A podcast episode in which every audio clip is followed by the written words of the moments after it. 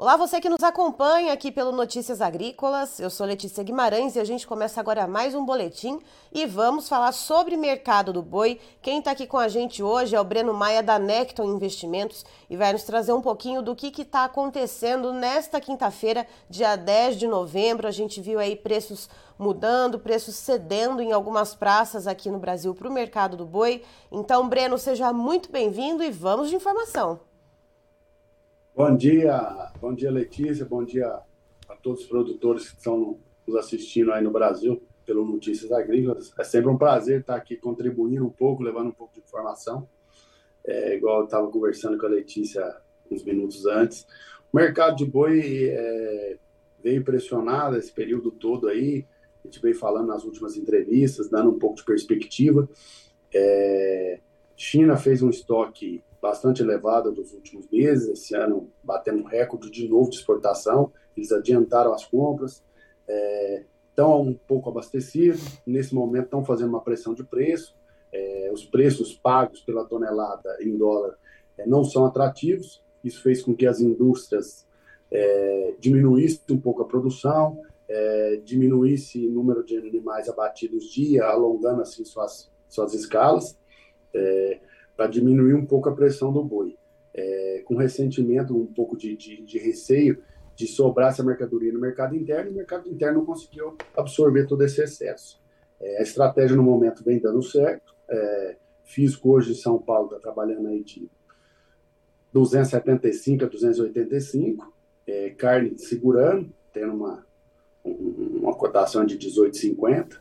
É, mas eu tenho um pouco de receio ainda é, depois do dia 15, 20 de novembro em diante, que diminui um pouco os contratos de China, é, de, sobrar um pouco dessa mercadoria no mercado interno. E as cotações da carne ceder um pouco e o frigorífico do mercado interno tentar é, segurar um pouco mais o preço do boi. É, na minha visão, acho que nós estamos perto assim, do equilíbrio entre oferta e demanda, porém tem esse entrave ainda dessa mercadoria que sobrar aí é, da exportação. Certo. É... E Breno, deixa eu só te perguntar, te interromper para te perguntar uma coisa. Uh, a questão da exportação, né? A gente olha bastante para a China, mas tem algum outro país que de repente uh, possa olhar para a nossa carne bovina, já que a gente está com, com preço uh, competitivo, né? Temos o dólar aí Uh, com, tá volátil, mas a gente vê com valores um pouco abaixo do que a gente via há algumas semanas. Uh, algum outro pra, país, alguns outros mercados podem de repente olhar para a gente pensar: olha, vamos ali, vamos fazer um estoquezinho, o preço está bom ou não. A gente realmente deve ver as exportações bem mais arrefecidas agora nesse finalzinho de ano. Sim, Letícia, tem outros países sim. É, voltamos a exportar para a Rússia, exportamos 10 mil toneladas esse mês, assim, é um volume que começa a ficar interessante. É Filipinas, Malásia, tem novos países é, vindo para buscar nossa mercadoria. Mas China hoje ainda representa isso, esse último ano de 2022, 70% das exportações. Uhum. Está tendo que buscar outros mercados. É, Estados Unidos vai enfrentar um período complicado no, no, mercado pecuário deles, eles estão entrando no ciclo pecuário, a diminuição de oferta lá está brusca, é, a cotação do boi gordo deles estão na máxima histórica, passaram por uma seca bastante severa no Texas, onde sai grande parte da produção. É, isso pode nos dar assim um alento e um norte bastante interessante para o ano que vem. Eu acredito que janeiro, fevereiro, março é, nós vamos ter bastante novidade em relação a preço, relação é, a exportações. E, por outro lado, o volume de boi magro ofertado no mercado, é um mercado que a gente acompanha bastante no físico, a gente faz bastante negócio nesse mercado também, é bem escasso no momento. É, a entrada de boi nos confinamentos diminuiu bastante, então eu acredito que daqui 90, 100 dias nós vamos sentir um pouco de de pressão para o lado da oferta. E juntando isso vem assim uma crescente de exportação, esses problemas dos Estados Unidos, problemas de outros países. Eu acho que em breve vamos ter algumas novidades aí tirar o pecuarista desse sufoco que nós estamos vivendo nos últimos meses. E, Breno, com essa possibilidade da gente ter uma oferta maior de carne bovina aqui no mercado interno, Uh, agora, nesse final de ano, a gente tem aí entrada de 13 terceiro, empregos temporários. Uh, isso pode, de alguma forma, dar uma ajuda para que esses preços não tenham uma pressão tão profunda de baixa, tão uh, contundente, ou não? Esses fatores aí devem ser, devem passar aí como uma leve brisa, né, nessa pressão de baixa que a gente pode esperar, então, para a carne bovina.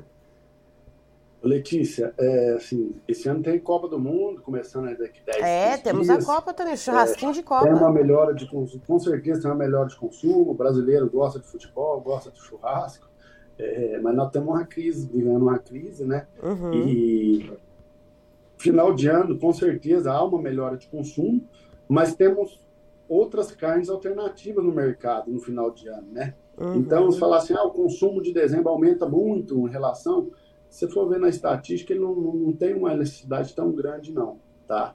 É, tanto que se olhar na, no histórico de preço de boi aí, sempre ou é, novembro, dezembro, eles rodam mais ou menos na mesma coisa.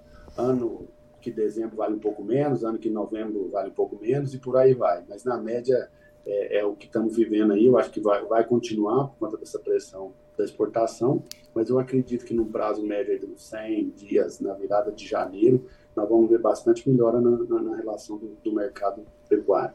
E esse preço que a gente tem hoje, então, né, de 275, 285, né, com essa diferença uh, bem estreita, né, entre boi comum e boi China, uh, esse preço ele é o piso, é, Breno, ou não? A gente deve ver ainda uh, alguma pressão mais forte de baixa ou alguma oscilação, né? O tal do voo de galinha, né? Aquela coisa assim, sobe um pouquinho, aí cai um pouquinho. Eu acho que nós vamos, nós estamos perto do, do, do, piso dele, mas não, eu não vislumbro uma melhora no curto prazo, tá? Eu acho que nós vamos ficar no mercado uma estabilidade aí, um boi de 275 a 285 é, esse mês agora, até o final do ano, é, justamente por isso, porque vai, vai ter uma sobra de boi de, de carne exportada e, e um, um leve aumento de oferta aí por parte de fêmeas, novilha, a chuva vem um pouco adiantada nas regiões produtoras, é, o Mato Grosso do Sul, Centro-Oeste já, já, já estão com pastagens de boas qualidades. Então, acredito que, que vai equalizar essa oferta e demanda, nós vamos viver esse mercado meio estável por um período aí, nesses preços mais baixos. Certo. Breno, muito obrigada pelas suas informações. Você e o pessoal aí da Necton são sempre muito bem-vindos aqui com a gente.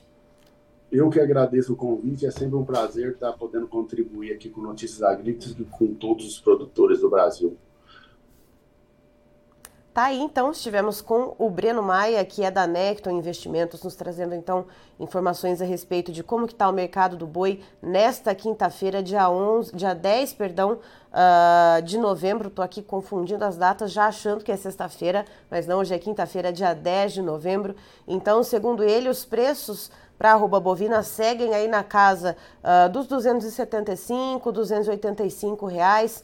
Uh, segue então com essa, com essa pressão né, de preços mais baixos, com essa diferença entre o boi comum e o boi China muito estreitas, né? Então a exportação não está aí querendo pagar muito a mais uh, pela carne bovina brasileira. Então a gente segue nesse período e, segundo o Breno, isso deve perdurar. Então, no curto prazo, ele não vê nenhum motivo para uma mudança muito brusca, apesar da gente ter alguns fatores que podem melhorar um pouquinho o consumo, né? Então, temos a Copa do Mundo, temos os empregos temporários, uh, temos aí recebimento de 13 terceiro salário, mas uh, esses fatores não devem ser o suficiente uh, para dar uma alavancada nesses preços, tendo em vista, então, já que as exportações não estão tão atrativas, que deve sobrar, deve ter uma oferta maior de carne bovina aqui no mercado interno, de animais também aqui no mercado interno, ou seja, uh, mais pressão ainda então sobre os preços. Né? Então é isso que a gente deve ver.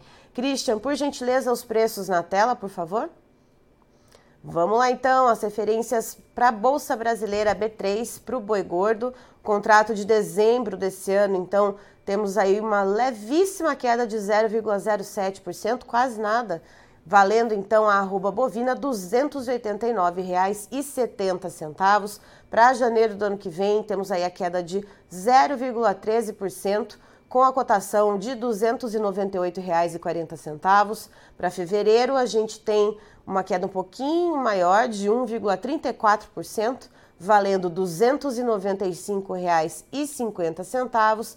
E a referência aqui para o estado de São Paulo, referência aí do CPEA, temos uma alta de 3%, valendo R$ 292,30 arroba do boi. Eu termino por aqui, daqui a pouco tem mais informações para você aqui no Notícias Agrícolas. Fique ligado. Se inscreva em nossas mídias sociais. No Facebook, Notícias Agrícolas. No Instagram, arroba Notícias Agrícolas. E em nosso Twitter, arroba Norteagri. E para não perder nenhum vídeo, não se esqueça de nos acompanhar no YouTube e na Twitch Notícias Agrícolas Oficial.